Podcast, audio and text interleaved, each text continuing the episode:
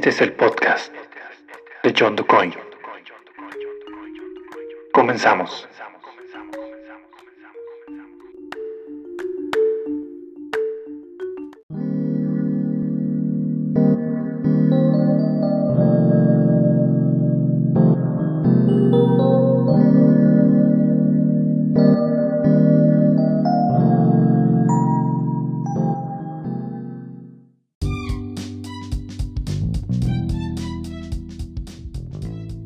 Hola y bienvenidos a todos a este episodio número 16 de este podcast. Es eh, lo que yo considero ya el último episodio de esta primera temporada. ¿Por qué? ¿Por qué el episodio 16? ¿Por qué 16 episodios esta temporada? Bueno, pues porque la verdad me puse a investigar y nunca supe realmente en qué se basan para definir el número de episodios que tenga una temporada, ya sea una temporada de una serie televisiva, de, de un documental, de otros podcasts. La verdad es que yo creo que eso de temporadas, pues es más que nada hasta que se agotan las ideas y se dan un tiempecito para volver a, retomar. O cuando, si es por ejemplo una serie, el guion ya no da para más o ya llega a su punto máximo este, y pues ahí, ahí termina la temporada, ¿no? Y le dan pie a una segunda temporada que se, que se viene con, otro tipo de, de cuestiones. Pues aquí igual, vamos a cerrar esta primera temporada del podcast de John DuCoin con este episodio que va a ser una especie de resumen de lo que se abordó en esta temporada y sobre todo también de lo que fue tendencia en estas últimas semanas porque pues ya ahorita básicamente que estamos cerrando el mes de febrero, pues han sucedido bastantes cosas que luego se quedan ahí como que olvidadas o pasan desapercibidas por muchas cuestiones que estamos nosotros ya viviendo en automático con esta pandemia y que de verdad a veces dejamos ahí como que olvidadas ciertas situaciones, ciertas noticias, cierta información. Y pues aquí vamos a hablar un poquito acerca de eso para que también lo pues los dimensionemos y, si, no lo sabían, pues a lo mejor por aquí se enteran, cosas así. Entonces, pues eh, bienvenidos a este último episodio del podcast de John Dwayne en su primera temporada. Nos vamos a dar un pequeño descanso para que retomemos la segunda temporada con cosas, van a ver ustedes que van a estar un poco más sustentadas, porque de verdad que eh, a veces por las cuestiones de pues las labores de casa o del trabajo mismo, ya no me ha sido posible estar ahí como que a la vanguardia en todo lo que se refiere a este podcast. Eh, tengo por ahí ya algunas entrevistas. No quise agobiarlos con más entrevistas para este podcast, o al menos este y el anterior. Eh, vamos a guardarlas para el siguiente. Para la siguiente temporada. Entrevistas muy interesantes, ¿eh? No crean que, que, no tienen nada que ver o que porque no son tan, tan importantes o tan interesantes las estamos dejando para, otra, para otro momento. No. Tienen también parte muy importante eh, que comentarse y todavía está por ahí en el proceso de, de, desarrollo. Se escucha eso muy raro, un proceso de desarrollo. Eh, esta idea que surgió desde hace ya unos meses, que es armar una mesa de debate, de discusión sobre pues un tema que en lo particular a mí me es relevante porque pues es mi área de, de trabajo, que es la educación, y que cómo se está viviendo todo, todo este proceso educativo a través de la educación a distancia. Ahorita vamos a hablar de una noticia que se dio apenas en estos días y que creo que conmocionó a varios de nosotros que nos dedicamos a, la, educación y creo que en, lo general también sembró bastante, bastante fuerte a, otros eh, grupos que no necesariamente tienen que ver con la educación, pero que de alguna manera está ligado pues, a, a, este ambiente, ¿no? a este entorno educativo. En fin, pues eh, vamos a hablar un poquito acerca de todo, vamos a hacer este podcast un poquito más eh, personal, como si estuviéramos aquí tomándonos un café, tomándonos un té, algo, lo que ustedes quieran. Y vamos a platicar un poquito acerca de, de los temas que están en tendencia en esta semana, que estamos concluyendo. Y bueno, pues iniciamos, ¿les parece? Vamos con esta información que les tengo y regresamos para abordar ya de manera muy concreta cada uno de estos temas, ¿vale? Continuamos.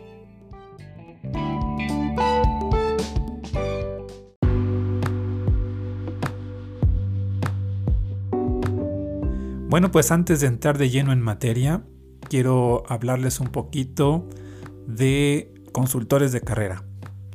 Consultores de carrera es una plataforma digital, es decir, que todo se hace vía online, en la cual tú, adolescente, joven que estás concluyendo tus estudios de preparatoria o de media superior, tienes alguna duda todavía de cuál es la carrera que, que consideras apropiada para ti, bueno, pues esta aplicación te puede ayudar muchísimo a elegir una carrera y de la cual obviamente no te vas a arrepentir y disfrutarás justamente de, dedicarte a ello.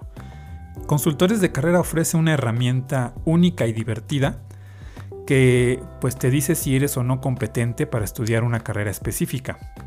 En ella no solamente te van a decir qué estudiar, sino en dónde y qué tan competente eres para esa carrera. Te ofrecen una herramienta de evaluación dinámica que te va a orientar y te va a informar sobre las carreras que a ti te interesan, cuánto se gana, qué es esa carrera, dónde la puedes desempeñar, eh, cómo se ve esa profesión en el futuro, entre otras características.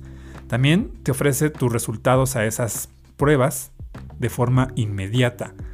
Toda la información que tú necesitas de las universidades, de las becas, financiamientos e intercambios escolares, incluso con universidades de otras partes del mundo. Además, ofrece lo que es la evaluación por competencias laborales. En ellas te dicen si tienes, si sí tienes las competencias mínimas necesarias o no, o si hay que mejorar en algo. También se enfocan en rasgos de la personalidad, no solamente los que son fáciles de identificar, sino aquellos que también te garantizan una correcta elección de tu carrera. Además, Consultores de Carrera te ofrece asesoría personalizada e ilimitada desde el momento en que adquieres la licencia hasta que entres a la carrera que tú desees y te sientas plenamente satisfecho. Información ilimitada de becas, de financiamientos, de intercambio de acuerdo a la carrera que hayan elegido y un plan de carrera personalizado.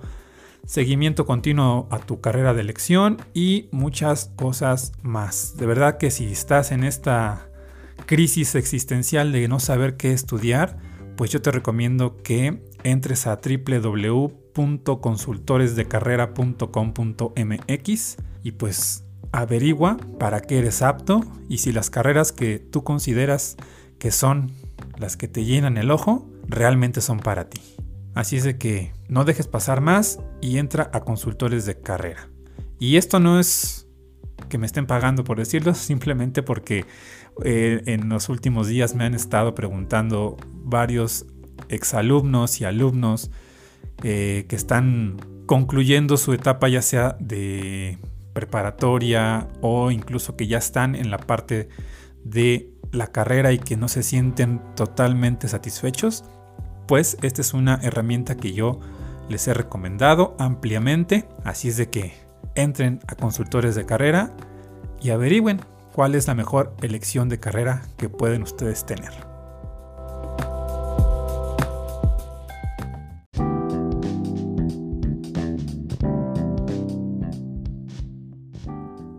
Pues vamos a dar inicio a este podcast hablando pues de lo que yo creo que más se habló durante esta semana, que ha sido pues y que sigue siendo porque es un tema que no nos ha eh, generado cansancio, bueno, a lo mejor sí un cansancio ya mental, ya un cansancio eh, constante de que se esté abordando, pero que lo seguimos, lo seguimos platicando, lo seguimos retomando porque es, pues, justamente de lo que vivimos prácticamente todos los días con esta información, ¿no? Y es eh, hablando de la, de la, pandemia, de la enfermedad, de la nueva normalidad, del semáforo, de las vacunas, de que si ya se contagió el subsecretario de salud, que si por qué si se había vacunado, que no, que siempre no, que no era la vacuna que se había puesto, era para la influenza, eh, en fin, eh, un sinfín de situaciones que nos ha dejado esta semana y pues prácticamente ya todo este año que se nos ha ido desde que inició esta pandemia. Y pues eh, justamente estaba yo revisando información sobre cómo, cómo se dio esta primera etapa o esta primera fase de vacunación en nuestro país. Para muchos eh, ha sido algo bastante, pues, complicado, difícil.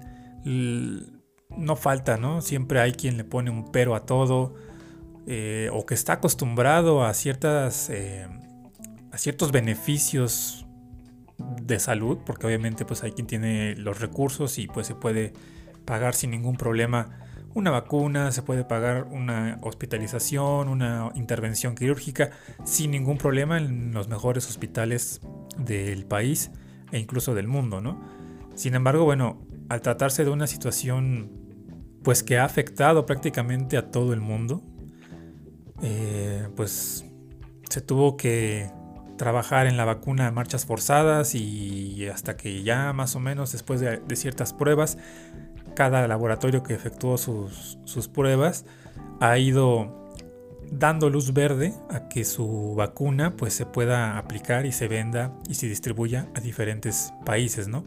Aquí en México pues sabemos que hay ya al menos tres, tres de esas vacunas que están siendo compradas por el gobierno mexicano y que pues la idea es que se distribuyan a toda la población o al menos a la población que está en ese margen de riesgo eh, o de gente que pues estamos de alguna manera expuestos a convivir con más gente por, nuestro trabajo, por, por la naturaleza de nuestra situación y ese es el objetivo que tiene el gobierno, ¿no? Al menos en, teoría ese es el objetivo, de que las vacunas lleguen, no sé en cuánto tiempo, hay, quienes han, estado haciendo un estimado de, un cálculo del tiempo y hablan de que son muchísimos años que se tardaría el, gobierno para, para poder vacunar en sus dos dosis que se requieren, al menos de algunas de las vacunas. Y bueno, en fin, es un tema muy complicado porque siempre se va a politizar.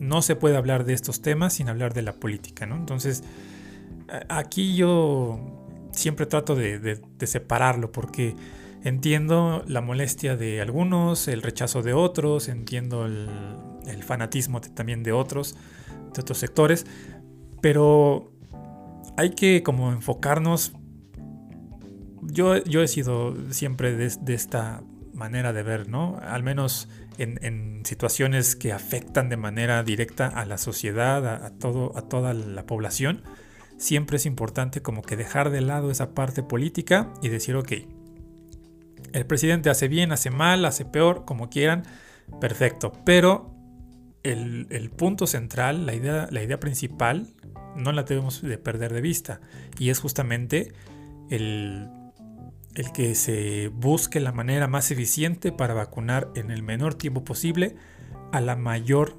población posible. Entonces, dada esta situación de que muchos están de acuerdo, otros no, y de que pues si funcionó, para empezar, ¿no? Lo de la famosa página de registro que se cayó al primer intento y que dejó de funcionar varios días horas, no sé. En fin, hasta que ya más o menos como que pudo darse el eh, mantenimiento y reforzar ahí ciertas cosas que tenía como debilidad y empezó a trabajar, ¿no? Pero les repito, todo se politizó nuevamente y se empezó a hablar como a desviar la situación a un aspecto político y no a lo que debería importar que es la cuestión salud. Miren, ustedes saben que pues yo eh, tengo familia que es eh, que se dedica a la salud, ¿no? Al área de la salud.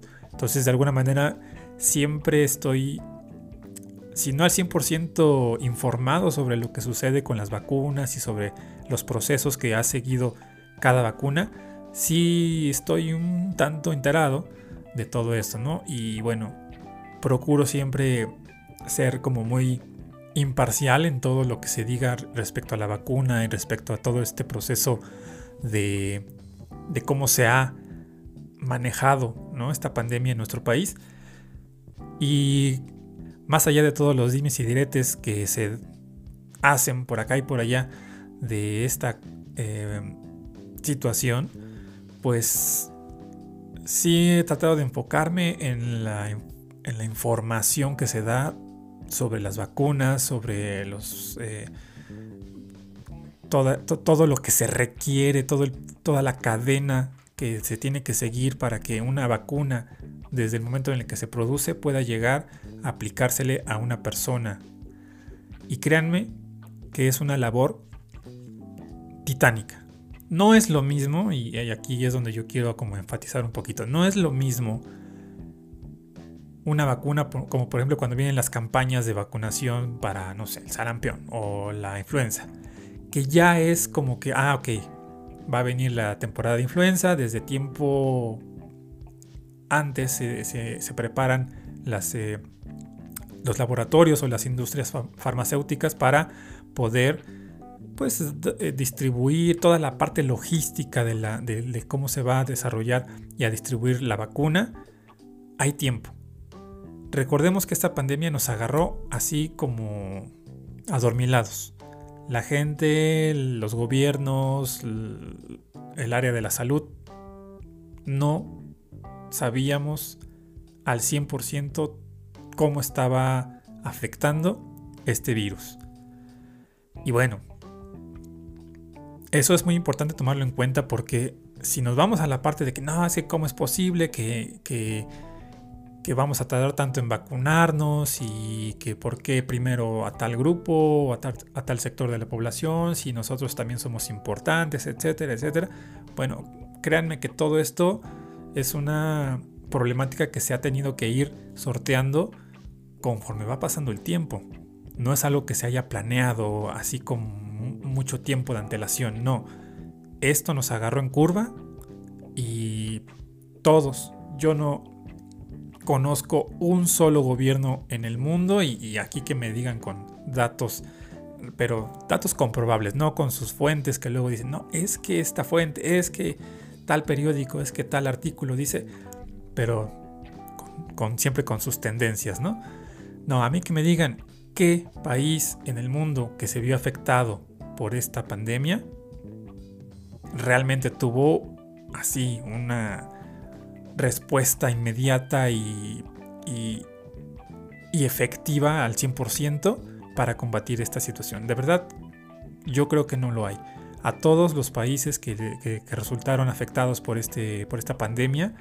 En algún momento hubo crisis, en algún momento hubo situaciones de verdadero pues pánico y que yo creo que en muchos de los casos incluso los gobernantes más experimentados también tuvieron sus, sus problemas para poder afrontar y darle un cauce más o menos eh, correcto a ir disminuyendo y erradicando esta pandemia.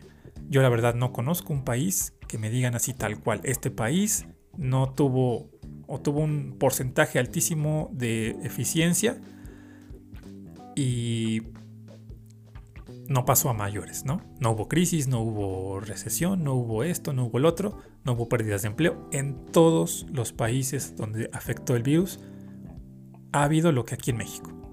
Obviamente hay países como el nuestro que por las eh, carencias y las, eh, estructuras institucionales y toda la burocracia que existe, pues siempre nos afecta un porcentaje más que a otros que tienen una eh, cultura mucho mayor o, mejor desarrollada a nivel gobierno. Entonces, créanme que no es, no es, no es para, para estar politizando esta situación. Y yo creo que en lugar de estar echándole la bolita a unos o a otros, lo, importante es acatar las indicaciones, acatar eh, lo que se ha dicho que tenemos como sociedad que estar haciendo, porque yo la verdad, miren, conozco a mucha gente que sigue haciendo reuniones, que sigue teniendo fiestas, que sigue saliendo sin necesidad de salir,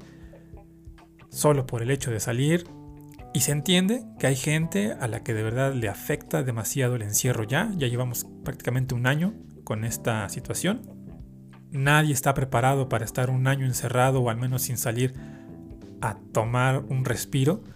Y pues, ok, de, esa parte se entiende. Pero también hay que ser muy cuidadosos, hay que seguir eh, llevando a cabo todas las prácticas de higiene que se requieren, porque créanme que antes, miren, llegó un momento en el que, en el que cuando se estimó, cuando recién empezaba esta pandemia y que empezaba a haber esta primera oleada de, de contagios y que empezó a haber muchos muertos y que ya nos empezamos a alarmar, se habló de que había un que, era un 1% de la población, más o menos estimaba que podría ser eh, el, margen de, población que perdiera la vida, pues no estamos hablando de, un número menor, ¿no?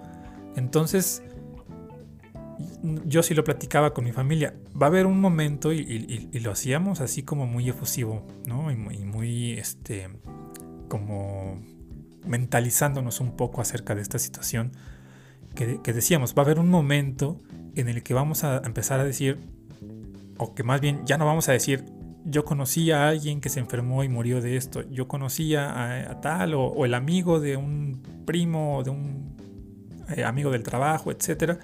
No, va a llegar un momento en el que vamos a decir, mi familiar se contagió y perdió la vida por este virus. ¿no?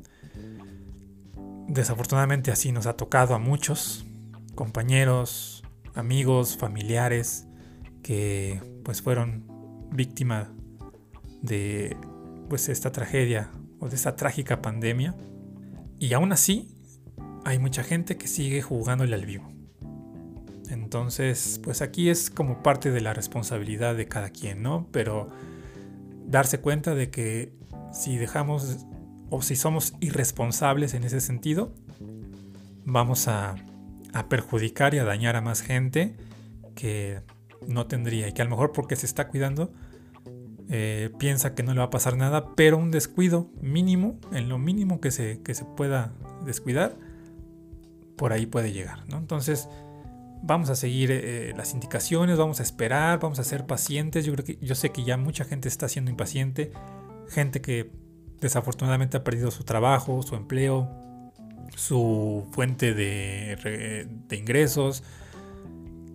Se entiende, se entiende toda esa parte, pero ¿de qué te sirve querer eh, tener los miles de pesos y tu salud se va a afectar y va a terminar por exterminarte antes de que puedas disfrutar de todo eso que, que logres económicamente? Entonces vamos a llevar esta última fase, creo yo que ya estamos entrando en la última etapa de la pandemia, pues con una mejor actitud y siendo más responsables, porque de verdad hay gente que, no lo ve así, que, no le interesa, que no le importa y dice yo ni uso el cubrebocas, ¿no? Digo, tenemos el mal ejemplo del, presidente que, que todavía que se enferma y dice yo ya no puedo contagiar, pues menos lo utilizo, ¿no? En fin, son posturas de cada quien. Ahora sí que son tus derechos, cada quien está en el derecho de decidir si usar o no usar, pero seamos conscientes de que por esa irresponsabilidad que a lo mejor hoy nos toca eh, llevar a cabo, podemos perjudicar y dañar a más gente de la que, de, la que realmente creemos que podemos hacer. En fin, vamos a, tomar el lado positivo de todo esto, ¿no? Yo creo que, como les digo, ya estamos viendo la luz al final del túnel, poco a poquito. A lo mejor todavía nos va a costar lo que resta de este año o todo este año, porque apenas estamos iniciando. Yo siento que ya estamos como a la mitad o casi por terminar el 2021. Pero no, estamos pues iniciándolo. Vamos en concluyendo el mes de febrero, así es de que todavía nos faltan 10 meses más para, pues, para ver qué pasa. Pero les digo, yo creo que ya estamos, al menos ya pasó la parte más fea, más fuerte, y viene como que el descenso de la curva de infección y de muerte y demás, y poco a poco se va a ir restableciendo nuevamente, pues, la normalidad que ahora pues sabemos todos que tendrá que ser la nueva normalidad. Vamos a ver por cuánto tiempo más tendremos que convivir de esa forma o puede que sea ya de forma permanente, que a partir de, esta pandemia el mundo cambie en muchos sentidos, de hecho ha cambiado, pero que se mantenga así. ¿sale? Entonces, pues eh, una invitación para que lo podamos para que lo podamos manejar de una forma más agradable. Continuamos con el siguiente tema.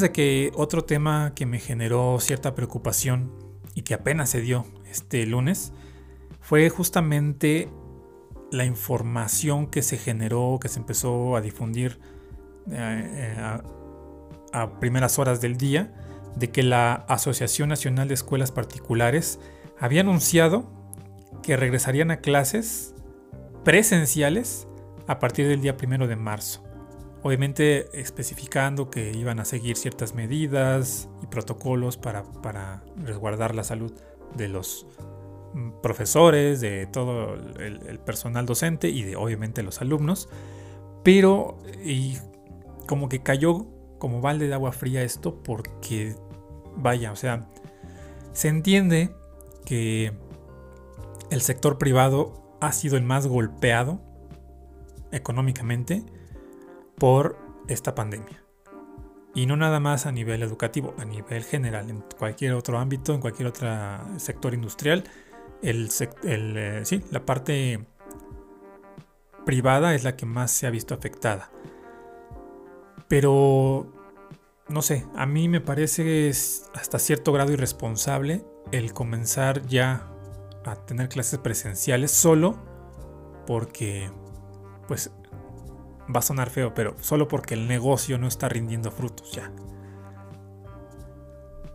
Y valiéndonos gorro de que estemos en medio de una crisis y de una situación de pandemia. Y pues vamos a retomar las clases presenciales, ¿no? Bajo ciertas eh, condiciones. Obviamente los primeros en brincar fueron pues la CEP, la UNAM, el Politécnico, que ellos dijeron, ah, ah, nosotros fuimos muy claros en nuestra postura de que hasta que no exista semáforo verde y que estén vacunados los maestros y los alumnos, no hay condiciones para volver a clases presenciales. Eso lo dijeron eh, los voceros de la UNAM, del Politécnico, de la SEP, pero pues el el comunicado está de que se va a regresar eh, eh, a clases presenciales el primero de marzo, al menos en este grupo, en esta asociación de escuelas particulares que básicamente está conformada por eh, escuelas muy específicas. No, no es que todas las escuelas particulares estén involucradas en esta asociación, no, pero sí varias algunas importantes, otras no tanto. Pero vaya, o sea, no, no es que generalice que todas las escuelas particulares vayan a iniciar clases presenciales. Y también hace como que mención ya después que solamente o, está bajo reserva de que las medidas sanitarias que se tomen en el estado donde están esas escuelas particulares, pues eh, den luz verde, ¿no? O al menos no, no me refiero al semáforo, pero sí que, las, que las eh, autoridades educativas digan, bueno, ok, estamos en semáforo anaranjado o amarillo, pero las condiciones para que se retomen las clases presenciales son óptimas o al menos no hay tanto riesgo, adelante, ¿no? eh, vamos, volvemos a lo mismo. ¿Qué, ¿Qué tanto es prioritario regresar a clases presenciales si no existen las condiciones al 100% para que se pueda dar? Vuelvo a, tocar el punto, ¿eh? o sea, yo entiendo la situación, eh, la desesperación que deben tener quienes viven de este negocio, porque pues así es, es un negocio privado, la educación privada pues es un negocio, y entiendo que hay gente que de eso vivía, de eso vivía y pues ahora que no hay las condiciones, pues el negocio se está muriendo, porque muchos de los alumnos que estaban en escuelas privadas, ya este ciclo escolar que inició en, septiembre, en agosto, septiembre, mejor la pensaron y dijeron, ok, si esto va a seguir o se va a extender por quién sabe cuánto tiempo más, mejor en lugar de desperdiciar, bueno, no desperdiciar, sino de gastar el dinero en una colegiatura que va desde los, no sé, puede ser desde, los 3 mil pesos hasta los 40 eh, mil pesos, mejor pues le intentamos con una escuela pública y nos ahorramos eso de dinero que bien nos puede hacer falta para eh, resarcir otras situaciones que se puedan descuidar por esta pandemia. Yo lo veo así y se entiende y es totalmente eh, comprensible que quienes dependan o quienes dependían al 100% de esta forma educativa, pues estén desesperados por, por regresar. Pero también ah, cuáles son pues eh, los puntos de riesgo que se están tomando. Es algo muy delicado, ¿eh? porque de verdad que si a mí hoy me dijeran, maestro, usted tiene que regresar a clases presenciales ya, porque así lo determinan las autoridades, viendo cómo está todo, créanme que yo sí la pensaría y diría, no, ¿saben qué? Ahí nos vemos, muchas gracias, primero está mi salud antes de que me, ponga en riesgo solamente por una situación pues de presión mediática, ¿no? Porque eso es lo que yo veo que está pasando ahí. Va a ser bien complicado. Yo al menos sí veo que este ciclo escolar se va a terminar en el mes de julio así como se inició, a distancia. No creo que haya oportunidad ni siquiera para poder un último mes o un último bimestre retomar de manera presencial algunas clases. No, yo, yo veo que al menos de aquí a julio esto va a seguir así. Y es muy probable que también se inicie el próximo ciclo escolar, el 21-22, de la misma manera. Porque yo no veo las condiciones óptimas, ni siquiera mínimas, para que alguien con verdadera conciencia eh, en cuanto a lo que estamos viviendo diga, yo sí voy a mandar a mi hijo, a mi hija a la escuela porque confío en que no va a pasar nada. Yo creo que eso no está sucediendo y no va a suceder al menos este año.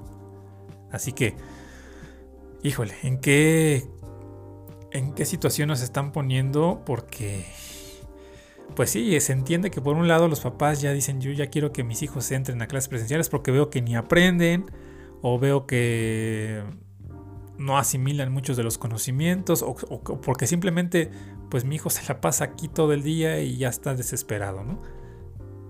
Todos los puntos y todas las aristas de esta situación las entiendo perfectamente, pero vuelvo al punto. Creo que lo más importante en estos momentos fuera de todo, de todo lo que está alrededor, es la salud. Y si no hay condiciones para que se regrese a las clases presenciales, pues yo diría no. Gracias, pero no. ¿Sale? Entonces, pues, ¿ustedes qué opinan? ¿Qué opinan? ¿Creen que ya es tiempo? ¿Creen que estas escuelas particulares que dijeron, va, nos arriesgamos a que a partir del día primero de marzo retomamos las clases? Y, y realmente, ¿Creen que haya buena respuesta por parte de los alumnos o de los padres de familia? Decir, ok, yo sí pago porque mi hijo vuelva a clases presenciales. No sé. Dadas las condiciones que hay en el país, yo no creo que esto pueda funcionar ahorita. A lo mejor si nos esperamos para agosto, septiembre, que ya haya un porcentaje mínimo, aunque sea mínimo, pero ya un porcentaje de, de la población vacunada, pues a lo mejor ya sería otro panorama, otra situación y diríamos, ok, vamos. Vamos a iniciarlo, vamos a ir poco a poquito. No es que ya desde el primer día todos tengamos que estar presentes en la escuela y como si nada hubiera pasado, no. Como se ha mencionado, ¿no? Unos días unos o asesorías así de manera muy eh, específica con algunos alumnos, con ciertos padres de familia, eh, ciertos maestros nada más, no todos, unos van un día, otros van otro día, etc. Eso a lo mejor sería un poquito más, más benéfico, ¿no? Que, ya, desde ahorita decir, vamos por todo. En fin, pues esas son las ideas que hay. Vamos a ver en qué, termina esto.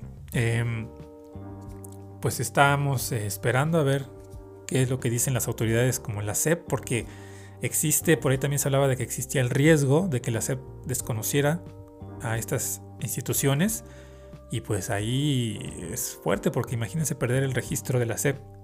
Yo, al menos yo no creo que alguien diga, pues yo sí me arriesgo a que mi hijo saque su título, su diploma, su certificado, sin que esté avalado por la SEP. Porque pues, ¿quién lo va a aceptar en otra escuela que requiera el aval de la SEP? Pues no. Entonces, se está hablando de que a lo mejor la SEP retiraría el, este, las certificaciones a esas escuelas, pero todavía no hay nada. Vamos a esperar. Pues bueno, hasta aquí este tema. Yo creo que daría para mucho más, pero hay otros por ahí en el tintero, uno más al menos, u otros dos que quiero abordar. Y pues díganme qué opinan ustedes. Mándenme, escríbanme sus comentarios sobre todo esto. Yo sé que hay unos que ya extrañan dirían, yo lo que, daría lo que fuera por regresar a clases o por regresar al trabajo, por regresar a mis actividades de antes, pero pues creo que las condiciones no están, no están para, para eso. Y pues ni modo, nos tenemos que aguantar un, tiempo más. No sabemos cuánto, pero al menos yo creo que sí va para un año más. Eh, pues así las cosas, ¿vale? Pues continuamos.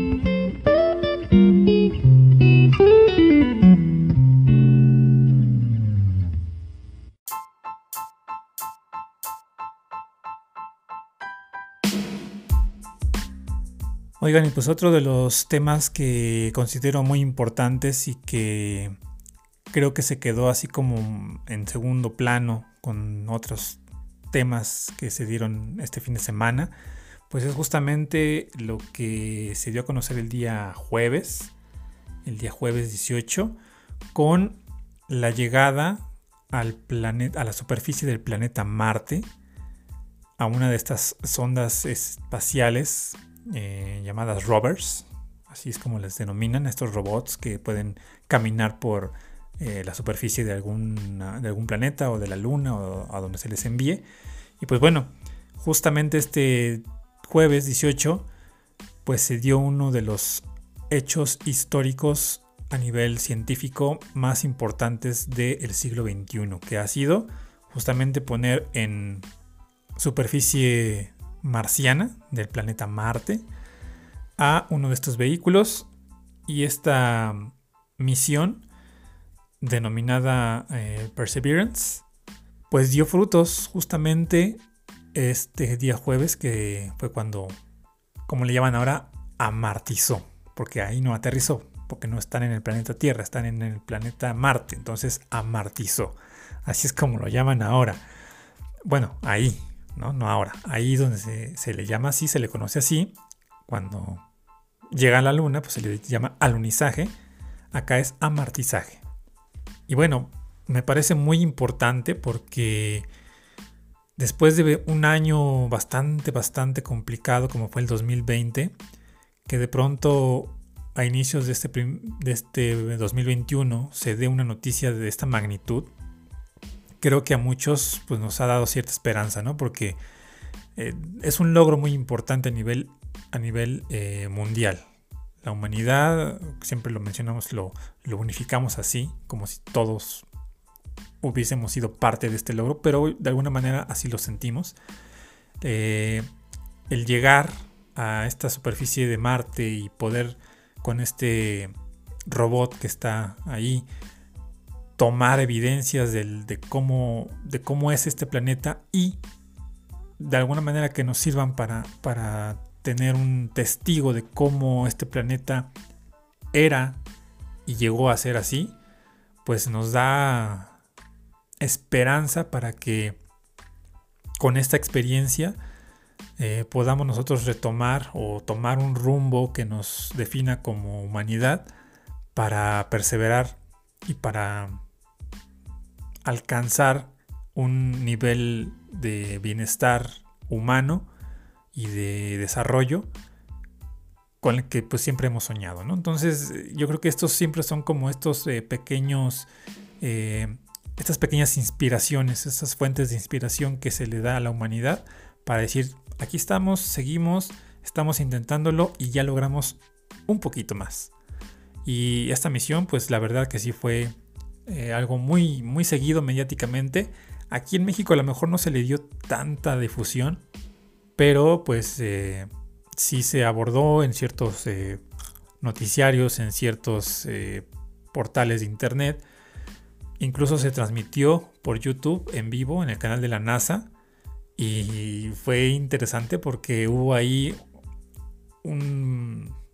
unos cuantos minutos, lo que se le llamaron los 7 minutos de terror, que fue cuando como la mm, superficie, la, no, la atmósfera de este planeta es no sé cuántas veces, 300 veces creo más delgada que la del planeta Tierra, la velocidad con la que venía el transporte donde, donde estaba este robot era demasiada, venía como, como algo así de 20.000 kilómetros por hora. Y los cálculos era de que llegara eh, prácticamente como si estuviera caminando ¿no? a esa velocidad.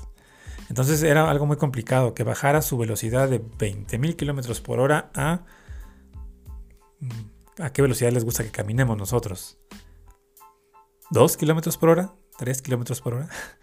Bueno, eso ya es una velocidad un poquito elevada. Pero bueno, a esa velocidad tendría que haber llegado. Y llegó. Le sufrió, pero llegó. Y es a lo que se le llamó los 7 minutos de terror, porque pensaban que con la velocidad a la que iba y con la eh, atmósfera tan delgada de este planeta, pues no, no pudiera aterrizar, amartizar, perdón, de manera correcta y eh, pues chocara con, con, la, con la superficie y se estrellara y se perdiera la, la misión, ¿no? Una misión que costó un dineral, algo así como dos mil y tantos millones de dólares. Y que, pues afortunadamente salió bien. Afortunadamente se logró poner en la atmósfera de este planeta a un robot más que, nos, que va a hacer una exploración mucho más compleja y más intensa que la que han hecho otros. Y bueno, esperemos que nos traiga pues evidencias que permitan continuar con la expedición a otros niveles, ¿no?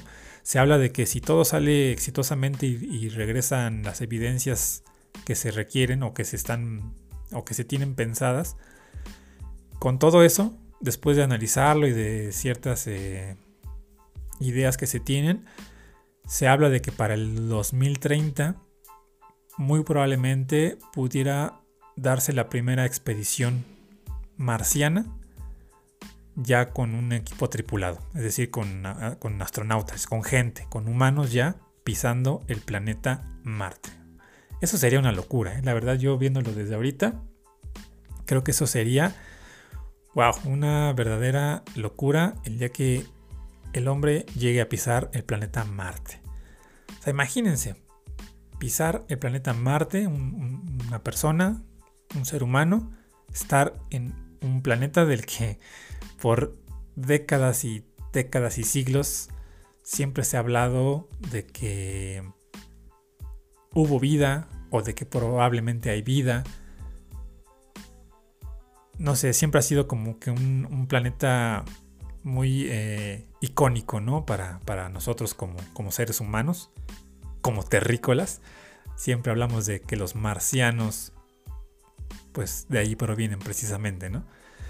Y pues vamos a ver qué resultados nos trae este, este Robert que, pues, tenemos mucha fe, mucha fe en él.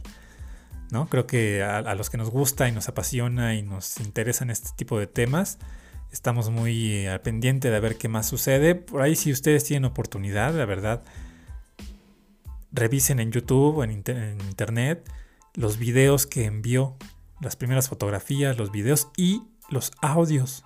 Otra cosa muy interesante, los audios que ha enviado esta sonda espacial. Eh, para que se sorprendan como a lo mejor yo me sorprendí cuando escuché el audio de cómo es la atmósfera, el sonido en la atmósfera o en la superficie del planeta Marte. Bien interesante, muy muy interesante. Creo que también este es un logro para restregárselos en la cara a esos que en pleno siglo XXI siguen pensando que la Tierra es plana y que no hay vida más allá y que, y que todo esto del virus es un invento de, las potencias mundiales para crear un nuevo orden mundial y tal, tal, tal. Puras cosas que nada más eh, es, como dirían, pura demagogia, ¿no? En fin, pues creo que este sería un tema. quería abordar otros temas, pero yo creo que ya por tiempo ya nos, ya nos eh, llevamos un buen ratito aquí platicando. Eh, me, me, hubiera gustado hablar, por ejemplo, también otra noticia que se dio. Eh, fue lo de la, la famosa pareja real, los, ¿cómo le, cómo le conocían? Los, los duques de Sussex en donde fueron tendencia porque, bueno, si quienes no saben quiénes son, pues eh, estoy hablando del príncipe Harry, el hermano del príncipe William, hijo de Lady Di o de la princesa Diana y el príncipe Carlos y eh, bueno, quienes conocen la realeza británica pues entenderán. Bueno, el príncipe Harry era el segundo en la línea de sucesión después de su hermano eh, Guillermo o William pero obviamente, pues, como el príncipe William ya también se casó con eh, Kate Middleton y, ya tienen hijos y van a ser los sucesores para la, monarquía, entonces como que el príncipe eh, Harry dijo, pues, ¿saben qué? Ahí muere, yo ya no quiero ser parte de la realeza, quiero ah, este, renunciar a todos mis derechos, a todos mis títulos, porque pues como que no le veo eh, futuro a esto. Entonces, pues aparte se casó con una actriz eh, de Hollywood, ¿no? Una actriz que no fue como que en su momento muy, muy aceptada por toda esta tradición tan rígida de que es la monarquía británica. Y entonces dijo, pues nosotros vamos a ver por nuestro propio futuro, por nuestro propio este, bienestar. Quiero renunciar a la, a la familia real y hacer mi vida como cualquier otro mortal. No quiero ya pertenecer a la realeza. Y justamente en esta semana se dio el, anuncio por parte de la reina eh, Isabel II que pues se les iba a quitar justamente los títulos y todos los derechos y todos los beneficios que le otorga la realeza a los miembros de esta familia. Y ellos pues al renunciar, al pedir que ya no formaran parte de, pues dejan de ser eh, parte de, esta familia o de esta realeza y ya no pueden volver. Es decir, que si se arrepienten, ya perdieron su oportunidad para volver a esta familia tan...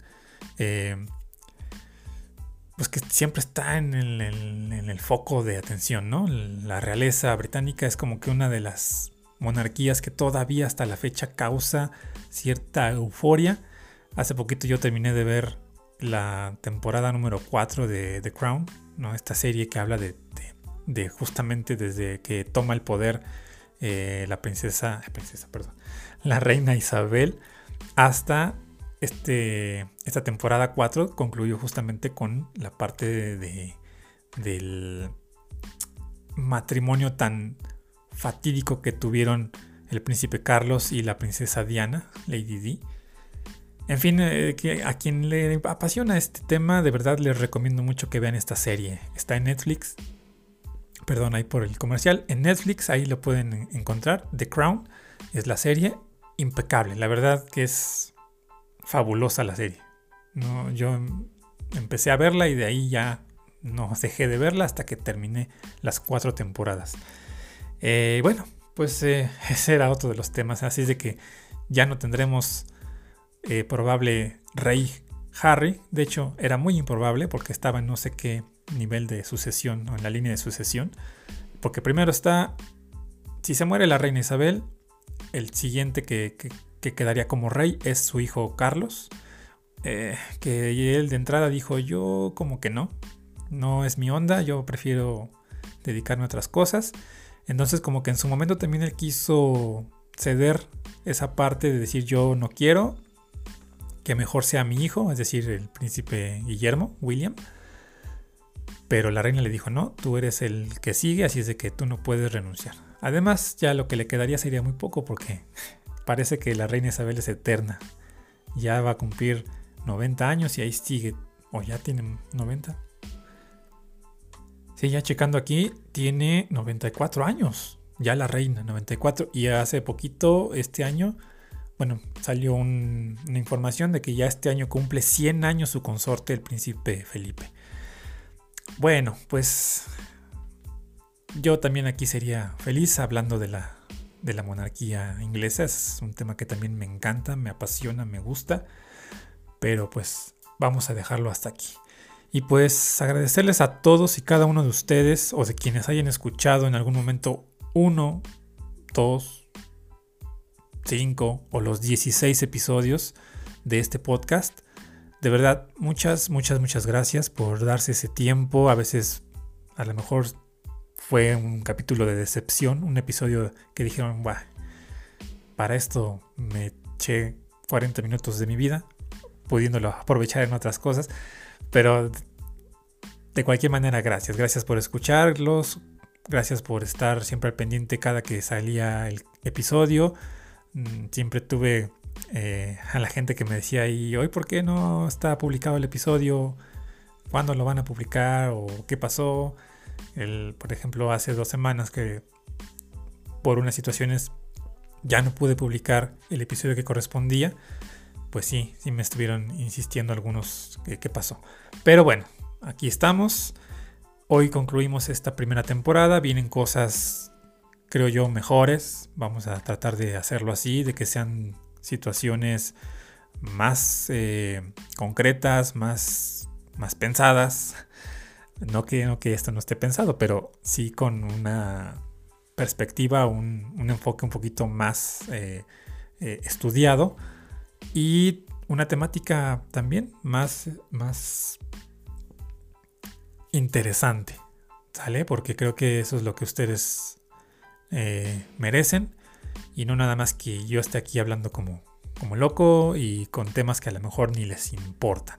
En fin, vamos a procurar que este segundo, que esta segunda temporada sea mucho mejor y que de verdad a todos les agrade y podamos ir creciendo, que la comunidad de este podcast siga creciendo y a ver hasta dónde llegamos.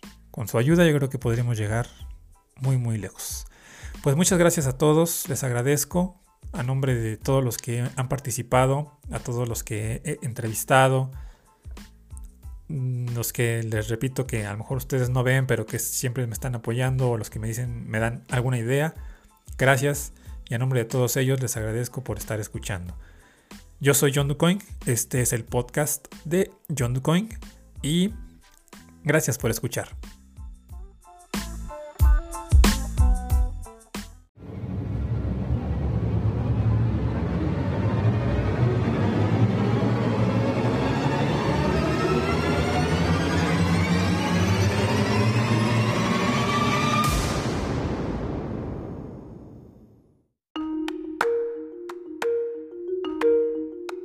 Este fue el podcast de John DuCoin.